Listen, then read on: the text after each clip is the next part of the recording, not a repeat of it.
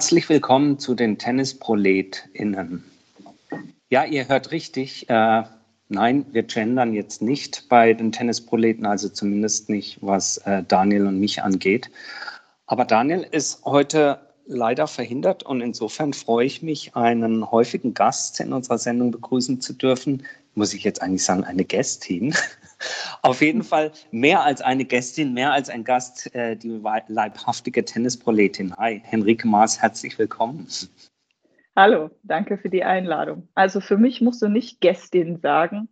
Komischerweise bei Gast äh, stört es mich nicht so mit dem Gendern. Ich finde es manchmal schön, dass man Frauen auch verbal mit einbezieht, aber ich bin da nicht so, nicht so pedantisch. Bei Gast, äh, Gästin stößt es mir selber auch noch ein bisschen merkwürdig auf, aber trotzdem, danke für die Würdigung. Absolut, absolut. Also herzlich willkommen und natürlich, klar, ähm, wir nennen uns die Tennisproleten. Wir sind halt nun mal, äh, Daniel und ich, äh, von der äh, männlichen Fraktion. Aber insofern haben wir es heute mit den TennisproletInnen zu tun.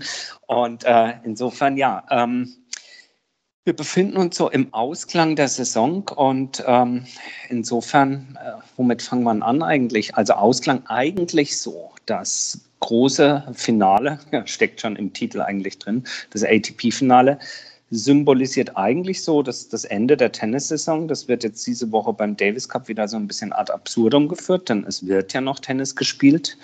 Ähm, aber und da kommen wir auch gleich dazu zum Davis Cup. Aber vielleicht gehen wir noch mal ganz kurz so auf das äh, ja aus, soll man jetzt sagen, aus deutscher Sicht, aus zumindest Alexander Zverevs Sicht, grandiose Ende des äh, ATP Finals dieses Jahr. Vielleicht gehen wir da noch mal kurz drauf ein. Henrike, wie hast du Alexander Zverev erlebt in dieser Woche und dann vor allen Dingen auch im Finale?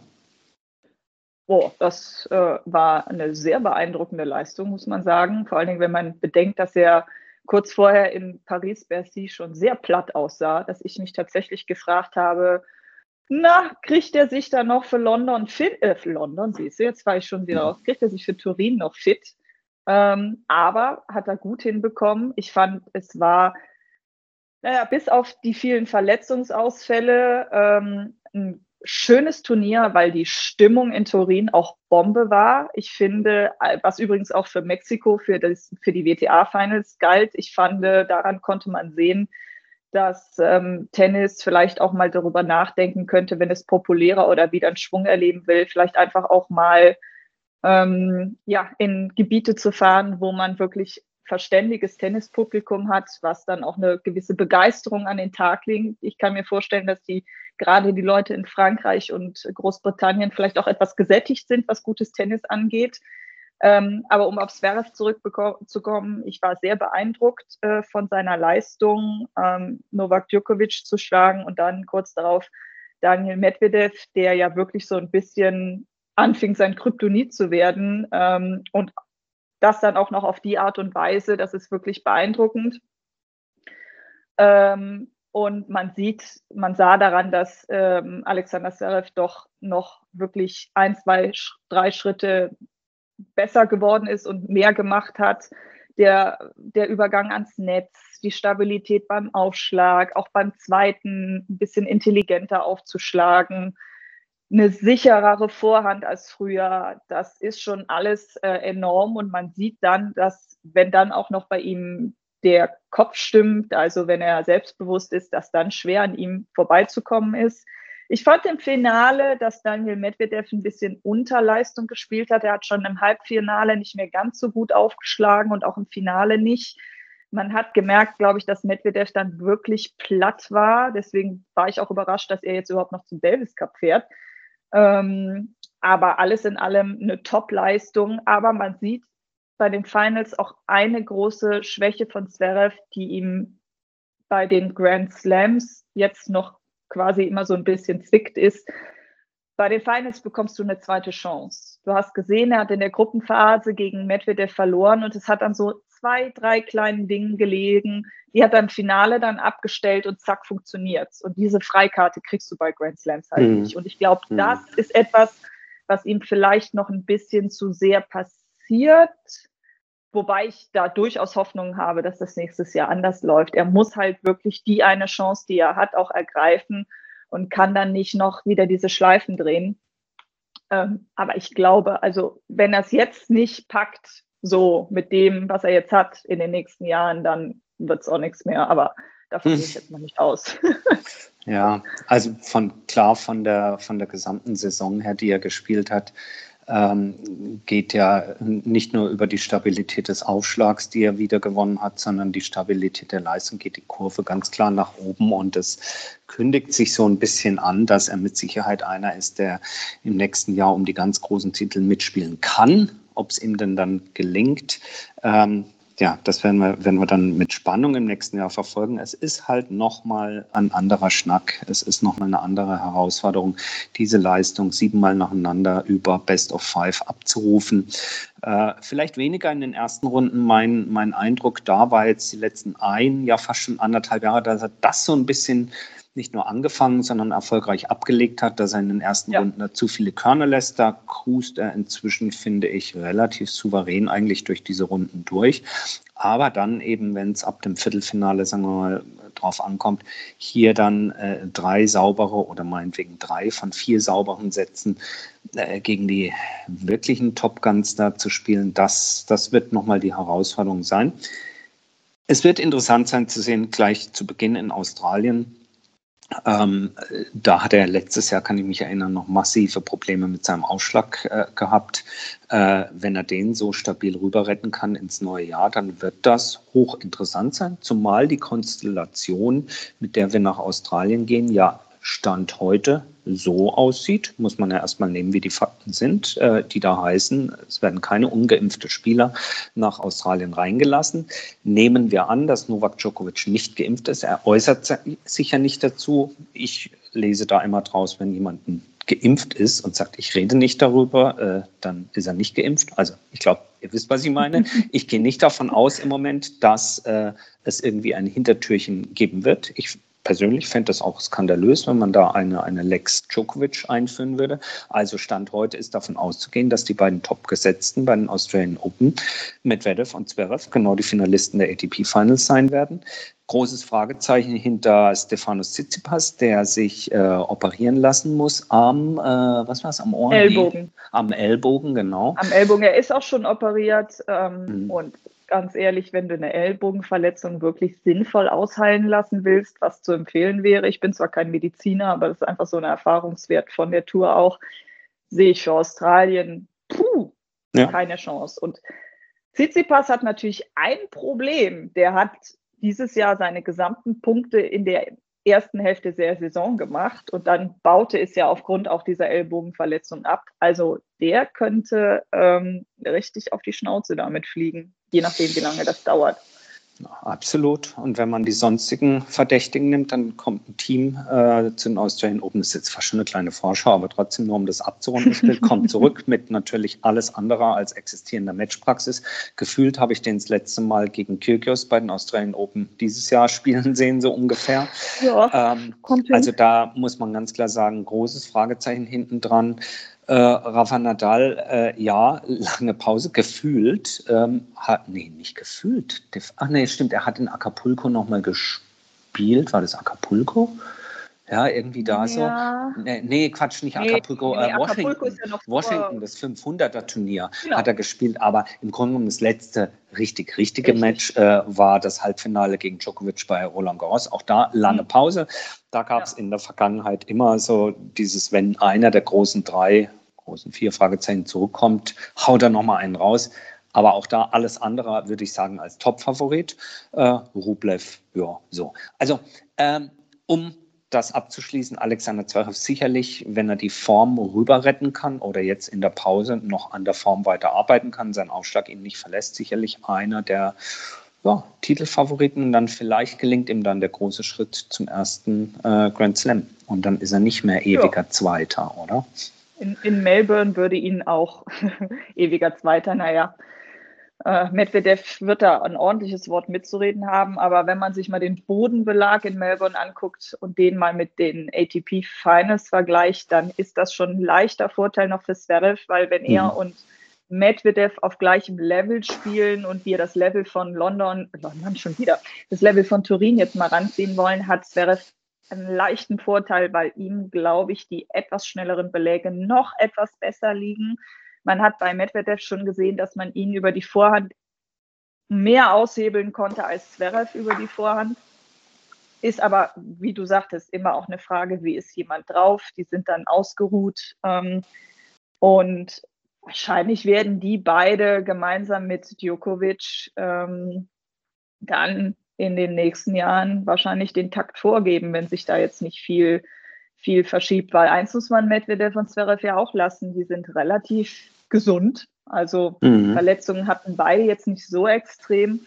Und das unterscheidet sie doch schon von einigen anderen, wenn man sich jetzt mal auch einen Berettini anguckt, ähm, einen Tsitsipas anguckt, einen Team, das sind schon größere Klopper. Insofern ähm, könnte, ähm, ja, könnte der Tipp von Boris Becker durchaus aufgehen, Jetzt kann man aber natürlich die Frage stellen, ob der von vornherein so gewagt war, der Tipp. Ne? Ja. Irgendwann, ja. er hat ja, er hat ja viele Wenns und Abers eingebaut, dass er eine große Chance hat, dass irgendeine seiner Vorhersagen zutreffen wird. Tja, ja. Ja, spannend. Äh, spannend wird das zu sehen sein. Ähm, ich freue mich schon drauf.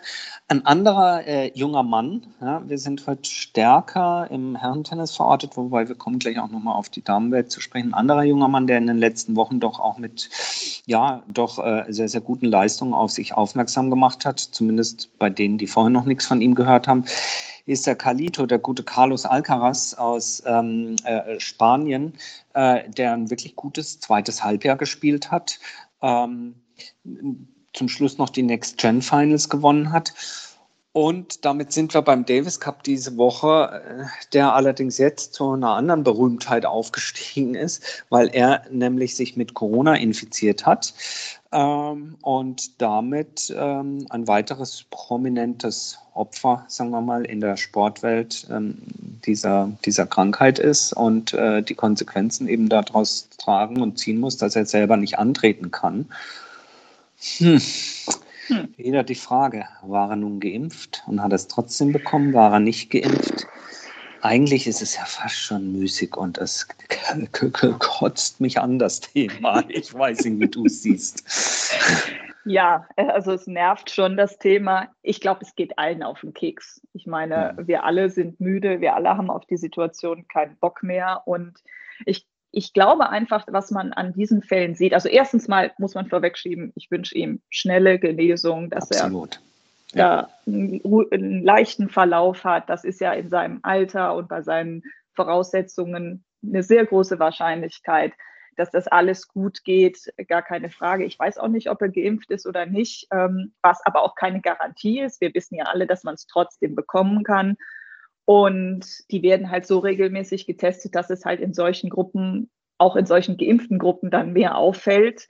Ich meine, laut Angaben der ATP sollen, glaube ich, 80 Prozent der Spieler inzwischen geimpft sein. Mhm. Das heißt, die Wahrscheinlichkeit, dass man da mehr von diesen Impfdurchbrüchen hat, ist halt auch sehr groß, auch immer je nachdem, wann die geimpft wurden. Wenn die jetzt vor ein paar Monaten geimpft wurden, dann steigt die Wahrscheinlichkeit auch, dass du dich tendenziell nochmal wieder ansteckst, einfach auch enorm. Das wissen wir inzwischen, deswegen boostet man ja auch. Und ähm, ich denke einfach, was man daran sieht, ist, dass halt nach wie vor dieses Virus unterwegs ist. Und mhm. je mehr man rumreist, je mehr Kontakte man hat, die Wahrscheinlichkeit, sich dann halt auch anzustecken, enorm steigt. Und mhm. ähm, da werden wir jetzt halt noch eine Weile mit umgehen müssen und dann können die halt eine Weile nicht spielen und dann ist das so, das, das wird man akzeptieren müssen ja. und ähm, so ist es dann. Immerhin haben wir dann jetzt Feli Lopez mit 40, glaube ich, nochmal dabei, insofern. Also es hat auch sein Gutes so gesehen. Hat auch sein ja. Gutes. Es hat auch sein Gutes. Vielleicht eine Anmerkung noch zu Alter, es soll keine Entschuldigung äh, sein fürs Nichtimpfen. Also ist zumindest meine Meinung. Es gibt im Moment keine Entschuldigung, sich nicht impfen zu lassen. Aber vielleicht eine Erklärung, die, äh, ja, das ist jetzt natürlich sehr opportunistisch aus Tennis-Profisicht. Ich kann natürlich einer Geschichte, kann ich was ähm, sozusagen was abgewinnen na, abgewinnen ist fast schon zu positiv ausgedrückt.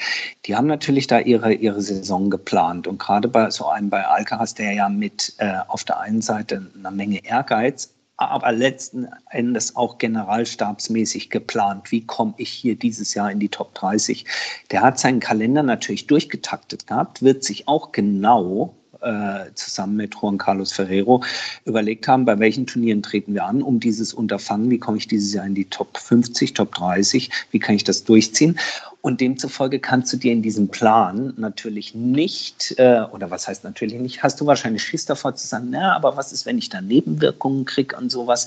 Also schiebe ich das doch dann in diese jetzt tennisfreie Zeit rein. Da kann ich mich, da mhm. ist der Zeitraum groß genug. Und das ist ja auch nach wie vor die Hoffnung, denke ich auch bei der ATP, dass die letzten 20 Prozent sich jetzt den Peaks geben, äh, die vier Wochen bzw. sechs Wochen abwarten, nochmal einen Peaks und dann, dann durchstarten mhm. können das ist so die einzige Erklärung, die, die, die mir plausibel erscheint beim Tennisprofi, dass er sagt, hey, ich muss hier spielen, spielen, spielen, ich muss äh, auf den niedrigeren Rängen sowieso, ich muss mein Geld verdienen. Ja, da sollte ja. jetzt Alcaraz weniger ein Problem mit haben. Ja.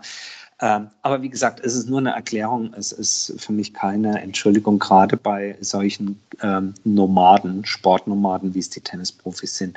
Die wären eigentlich die, eigentlich, da ist es wieder das Wort, die Ersten gewesen, die sich hätten sagen müssen, komm hier, gib mir das Ding und äh, dann kann ich hier einigermaßen unbeschwer, unbeschwert um die Welt reisen. Ja.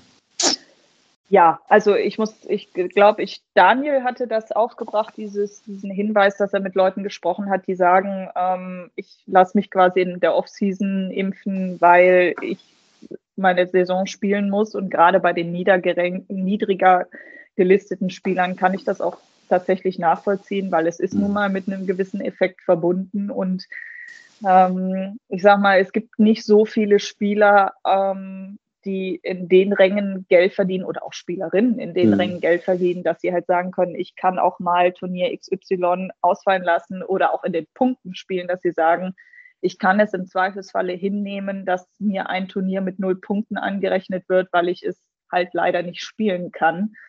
Ähm, kann ich schon verstehen. Ansonsten fehlt mir auch die Fantasie, warum man es nicht machen sollte. Hm, aber ich will da jetzt auch nicht drüber diskutieren. Das ist etwas, was man, glaube ich, nur in eins zu eins machen kann mhm. und wo man, finde ich, glaube ich, auch spezifisch darauf eingehen muss, was die Probleme des Einzelnen oder der Einzelnen mit dem Impfen wären. Also wo mhm. ist, wo ist der Punkt, wo du sagst, nein, weil es ist, die sind viel kritisiert worden, auch nicht ganz zu Unrecht, dass man zumindest mal sein Unverständnis darüber äußern kann, warum man das nicht macht. Aber ich finde, man sollte schon individuell darauf eingehen, wo ist denn dein Problem und wie kann man das vielleicht lösen, ähm, anstatt zu sagen, die sind einfach alle zu doof oder so. Ähm, das finde ich auch ein bisschen kurz gegriffen. Ja, aber wir werden das sicherlich noch eine Weile erleben. In Australien kann das auch durchaus passieren, dass da der eine oder andere nochmal infiziert anreist, weil er es nicht gemerkt hat. Aber ich kann die australische Regierung verstehen, die sagt, wir möchten unsere Leute so weit wie möglich schützen. Das sind die Regeln. Und wenn die Regeln so sind, dann muss sich da jeder dran halten. Und dann ist für mich da auch Diskussionsende. Also eine Klar. Lex Djokovic fände ich, wie du es vorhin gesagt hast, auch nicht gut. Und zwar nicht, weil ich etwas gegen Djokovic oder seine Entscheidung habe, sondern weil Regeln sind halt Regeln. Das muss jedes Land für sich selber entscheiden. Und dann hast du halt Pech. Ja, ja. Du, Henrike, Regeln ist ein ganz gutes Stichwort. Wer die Regeln grundsätzlich beim Davis Cup verändert hat, ist der neue Rechteinhaber Cosmos, die das ganze Ding ja ver veranstalten und inzwischen über mehrere Spielorte, über den, ja, soll ich fast schon sagen, Globus hinweg, also eine Finalrunde mhm. bestreiten, die ähm, ja das ganze ursprüngliche Konzept des Davis Cups ziemlich zerfasert. Wir haben schon mehrfach darüber gesprochen. Ich finde, die Woche als solche beweist wieder, dass ja, dass ähm, bei aller Progressivität und neuen Ideen, die wir sicherlich auch brauchen im Tennis, das Brechen mit ganz alten Traditionen nicht unbedingt immer der beste Weg ist, eine Veranstaltung attraktiver zu machen. Mir fehlt ehrlich gesagt diese Woche ein bisschen so der Zugang. Es erinnert mich fast ein bisschen auch an diese äh, Fußball-Europameisterschaft, wo ursprünglich der Gedanke war, Mensch, ganz Europa und wir spielen überall und irgendwo es ist, mag ja ein netter Gedanke sein, Tennis auch an andere Orte zu bringen. Nur manchmal ist der netteste Gedanke, zumindest in meinem Empfinden, dann nicht unbedingt der beste. Äh, für mich geht eine ganze Menge an, an Flair und Reiz, an Spannung und damit Attraktivität dieses Formats verloren, was da gerade stattfindet. ja, also ich muss sagen, ähm, bei mir läuft das auch so nebenher. Ähm, ich kriege das gar nicht richtig mit und ich habe da auch überhaupt keine emotionale Bindung mehr zu. Ähm, vor drei Jahren ist genau das angekündigt worden von vielen, die dagegen waren, dass sie gesagt haben, wir gehen damit, wir machen das, wir machen im Prinzip den, den Verkaufspunkt des Ganzen, diesen Kampf darum, dass du am Ende gegen eine Nation, wenn du Glück hast, zu Hause spielen darfst. Also wirklich so dieses, dieses, ähm, dieses, dieses komprimierte Emotionen auf ein Wochenende geht halt komplett flöten. Mhm. Ähm, es ist für die Topspieler nicht attraktiv, Davis Cup zu spielen, wenn das noch nach den ATP-Finals ist. Ich meine, es machen jetzt ein paar, aber eigentlich ist es der Wahnsinn, nach so einer Saison dann für keine Punkte und deutlich weniger Geld da noch hinzufahren. Also das ist den meisten dann doch hoch anzurechnen, dass sie noch sagen, äh, ich tue mir das noch irgendwie an. Mhm. Ähm, ich kann aber auch einen Alexander Zverev verstehen, der sagt, ich will das nicht, das gefällt mir nicht. Ich finde es auch konsequent. Man kann anderer Meinung sein, aber ich finde es gut, dass er es so durchzieht und ganz klar sagt, das ist nicht das, was, was es mal war. Und man sieht es einfach. Das ist kein Davis Cup mehr. Das ist jetzt ein Turnier in irgendeiner Form. Das bringt keinen Mehrwert, das bringt nichts Neues. Jetzt haben sie dieses Jahr noch das Problem, dass sie halt keine Fans so richtig vor Ort haben. Aber wir haben auch im ersten Jahr gesehen mit Spanien in Madrid, dass auch da der Fanzuspruch so lala war. Ich meine, klar, es war was, die hatten auch Glück, dass das dann geklappt hat äh, mit Finale, aber so richtig, richtig Stimmung kam da auch nicht auf. Und äh, ich finde das einfach ganz, ganz traurig. Man hätte ja wirklich, man kann ja viele Sachen überlegen, um Tennis zu reformieren, um Tennis attraktiver zu machen. Ich hätte es auch völlig legitim gefunden, wenn man sagt, man macht Davis Cup nur noch alle zwei Jahre zum Beispiel, um das so ein bisschen zu entzerren oder irgend sowas. Aber nein, man hat an die Brechstange gesetzt und will das jetzt zu irgendeinem so ich weiß ja noch nicht mal, was die damit erreichen wollen, was die sich davon versprechen. Wo, wo soll denn eine emotionale Bindung herkommen, wenn das letzten Endes das ist, was du das ganze Jahr auf der Tour bekommst. Nur, dass sie jetzt noch eine K.O.-Runde haben und du halt als Mannschaft spielst und so. Da kriegt ja, ne, dann macht bitte sowas wie beim ATP Cup, wo du wenigstens noch irgendwie Weltranglistenpunkte hast, wobei ich auch den ATP Cup schon völlig nutzlos finde ähm, dann hätten sie lieber den Hopeman Cup behalten sollen, weil der ja wenigstens noch irgendwas Besonderes hat, nämlich diese Durchmischung von Männern äh, und Frauen. Und deswegen auch hier Shoutout an die Hamburg European Open, die jetzt nächstes Jahr äh, als Combined Event gespielt werden, was auch ja. ganz toll ist. Ähm, aber den letzten Selling Point des Davis Cup, dieses, dieses Emotionale, dieses, ah, dieses, ja, ein bisschen diese Olympiastimmung, die ist weg. Ja. Und jetzt ist das halt unter ferner Liefen irgendein Ding, irgendwas. Ich finde es traurig, ich finde es richtig, richtig traurig. Ähm, und das jetzt nach Abu Dhabi zu verkaufen, ich wollte es gerade sagen, du, du gibst das Stichwort damit. Es ist natürlich, das Ganze ist eine Maschine, die Geld generieren muss, um das Geld reinzuspielen, was man ja. den teilnehmenden Nationen, Spielern, Verbänden etc. versprochen hat, über 25 Jahre hinweg so und so viele Milliarden Euro oder Dollars einzuspielen. Da muss der Rubel rollen. Ähm, aber wann rollt denn ein Rubel, wenn du etwas kreierst, was die Menschen, die Konsumenten in dem Fall, ja, äh, sehen wollen und wofür sie bereit sind zu zahlen. Hm. Ich kann begeisternde Produkte, begeisternde Dienstleistungen, begeisternde Turniere schaffen, wo die Menschen gerne hingehen, wofür sie zahlen. Und wenn Menschen das zugucken, dann kommen Sponsoren rein, die möchten für ihre Produkte werben und so funktioniert das eben, ja. Oder ich gebe es in Staaten, bei denen ganz viel schwarzes Gold aus dem Boden sprudelt, die das Geld halt erstmal so zuschießen können, was ich benötige, um das Ganze zu refinanzieren. Die Frage ist, ist es dann noch eine Veranstaltung für die Fans? Dann seid doch so ehrlich und sagt, wir machen das wegen der Kohle. Oder äh, wir machen es, äh, wir wollten es eigentlich für die Fans, aber so kriegen wir die Kohle nicht rüber, die wir brauchen. Also müssen wir es doch an fragwürdige Orte geben, was mich äh, ja fast schon zum dritten Thema gleiten lässt. Und das ist so eine Mischung aus allen.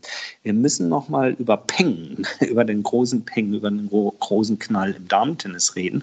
Auch dort ähm, das Verschwinden von Peng Shuai und äh, die Verbindung zum chinesischen äh, Damentennis WTA haben wir skizziert in den letzten zwei Wochen. Äh, die dahinterstehenden Millionenverträge zwischen der WTA und den Turnierausrichtern in China hängen nach wie vor in meiner Wahrnehmung am seidenen Faden, denn es tut sich nichts in diesem Fall. Die WTA wird sich also messen lassen müssen an ihren Ansagen, die sie gemacht hat. Ich bin gespannt. Allein im Moment ist es, nachdem dann noch dieses grandiose Interview vom IOC-Chef Thomas Bach äh, geführt wurde, was ja mhm. auch wieder zum, ich kann es ja sagen, zum Kotzen war. Ja, äh, ja. Es ist verdächtig ruhig. Wie, wie erlebst du das dieser Tage? Ja, es ist sehr ruhig. Ich meine, was ja auch ein bisschen zu erwarten war. Es war jetzt nicht zu erwarten, dass äh, China sich schnell diesem Druck beugt. Mhm. Ähm, ich muss ehrlich sagen, dieses Interview von IOC und Thomas Bach ist beschämend. Es ist wirklich beschämend, ähm, weil es ist halt, ich meine, die Leute sind nicht doof. Der weiß ganz genau, dass er da jetzt gerade benutzt wird, um etwas darzustellen, was so nicht ist. Und China weiß auch, dass äh, das ein reines Schauspiel ist und sich da wirklich so für vereinnahmen zu lassen, ist äh, absolut ekelhaft, um ehrlich gesagt zu sein. Mhm. Ähm, aber wir erleben es ja immer wieder, dass große Organisationen auch ein Problem haben mit ihrem moralischen Kompass. Ich war, ich hätte es nicht erwartet, ganz ehrlich, dass die WTA sich da wirklich ähm, so positioniert und, und, und durchgeht und dass auch wirklich jede Stufe höher gegangen ist. Ne? Die sind ja wirklich behutsam vorgegangen und haben mhm. erstmal gefragt, wir möchten Kontakt haben. Als das dann nicht klappte und dann sind sie immer einen Schritt konsequent weitergegangen. Bis zum US-Präsidenten praktisch. Bis zum ja. ja. bis zum Präsidenten. Und ähm, wie du sagtest, daran werden sie sich jetzt auch messen lassen müssen. Ich glaube nicht, dass sich das Thema Tong Shui schnell erledigt haben wird, im Sinne von, dass wir da eine Lösung bekommen. Das wird China nicht mit sich machen lassen. Ich meine, der ähm, Sprecher, der da immer zitiert wird, hat ja gesagt, das geht die Welt nichts an. Das ist ja ein internes Problem. Ich meine, das zeigt ja schon, ich sage mal, wie verquer da die Gedanken sind, zu sagen, das, äh, das ist irgendwie nur meine Sache, wenn da irgend so was passiert. Nein, das ist halt nicht nur deine Sache, sondern das geht uns alle etwas an. Ähm, und ich bin jetzt gespannt, was passiert, wenn die Olympischen Winterspiele sind, ob dann quasi nochmal noch mal, ähm, mehr Fahrt in die Sache kommt. Und wenn das nicht passiert, dann wird letzten Endes sich die WTA nächstes Jahr daran messen lassen müssen. Und eigentlich hat sie nur eine Möglichkeit und zu sagen, wir spielen nicht in China, mhm. weil mehr können sie nicht tun. Ähm, das ist die letzte Stufe, die sie noch haben. Und machen sie das nicht, dann verlieren sie natürlich absolut auch ihre, ihre Glaubwürdigkeit in, in dem Punkt. Weil dann hat China auf jeden Fall gewonnen und dann weiß China auch, dass sie sowas in Zukunft machen können, weil sie wissen, dass die Eskalationsstufe halt nicht genommen wird. Und wir sehen es ja diese Woche auch ähm, durchaus bei uns selber. Ne? Das ist ja auch immer so gerne, dass man sagt, ja, das ist ja China und der WTA-Weltverband, was hat denn das mit mir zu tun?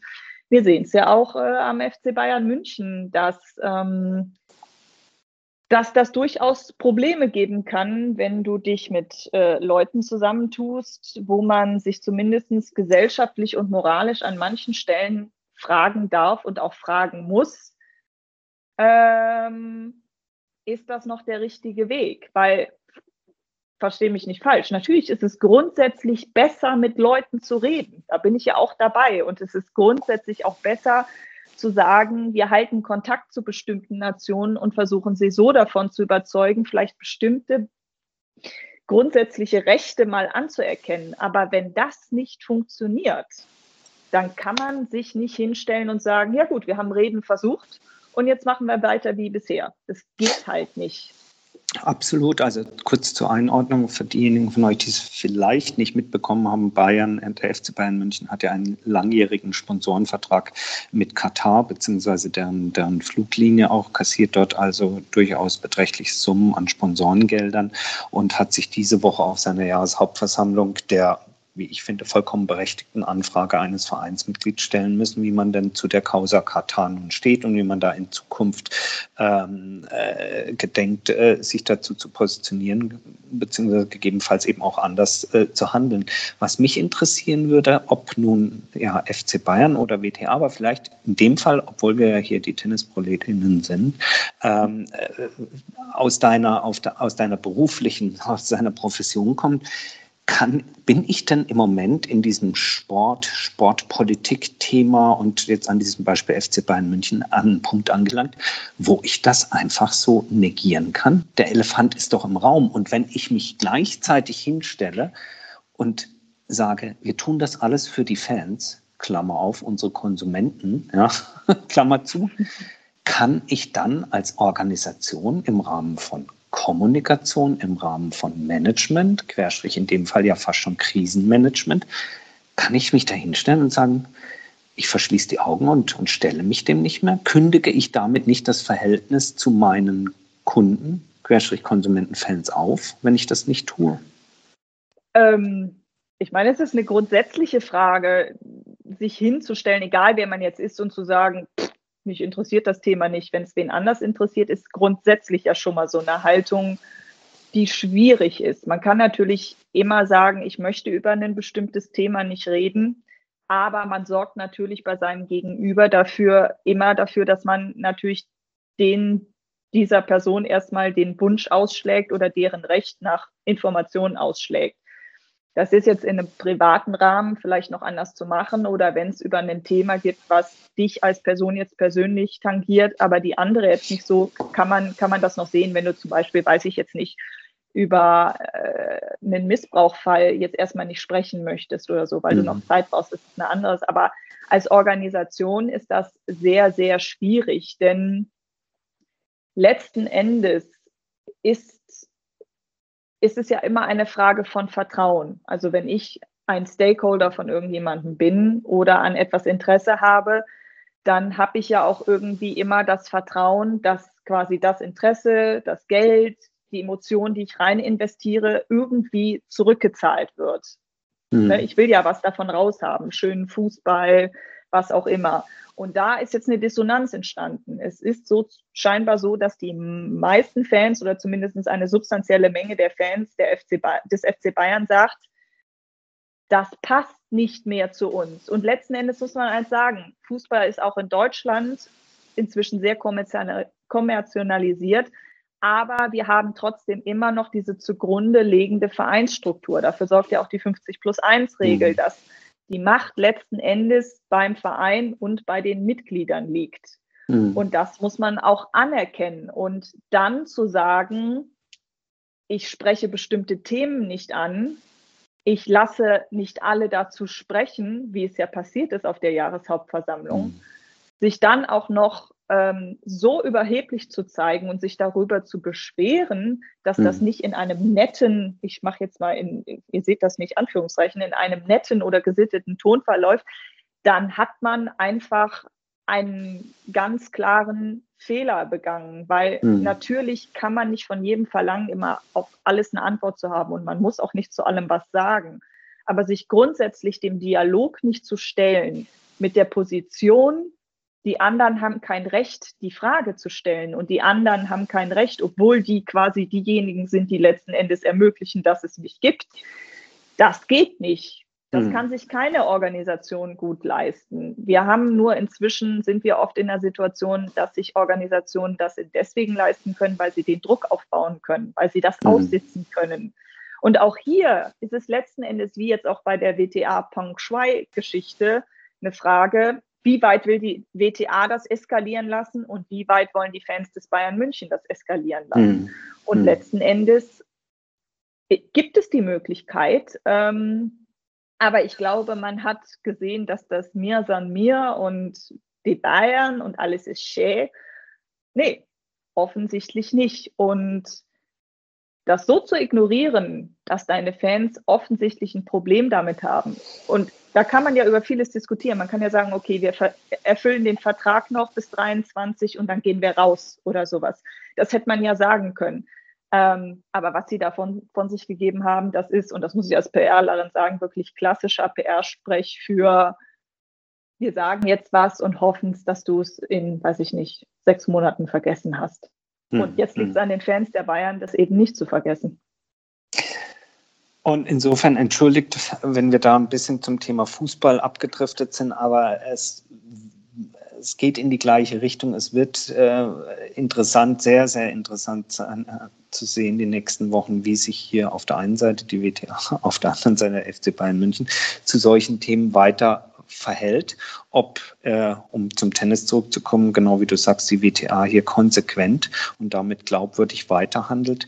Ich fände das ein großes Statement, wie viele andere auch. Ähm, am allermeisten würde ich mir natürlich sozusagen das Gegenteil wünschen, dass Peng Shuai äh, offen, transparent, nachvollziehbar, ohne irgendwelchen Druck, ohne irgendwelche Drangsalierereien äh, die Möglichkeit hat, zu ihrem Anliegen zu sprechen, diesen Dingen nachgegangen wird. Das allerdings ist, glaube ich, ein bisschen zu hoch gegriffen, dieser Wunsch, auch wenn wir uns der Weihnachtszeit nähern. Insofern wünsche ich mir den kleineren Wunsch, dass die WTA das so durchzieht und hier, wie man so schön sagt, mal ein Exempel statuiert, an dem sich dann andere sicherlich werden auch messen lassen müssen, allen voran äh, die Schwester-Bruder-Gesellschaft ATP, äh, die sich ja die gleichen Fragen stellen lassen muss. Und insofern, wir werden das Thema weiter verfolgen.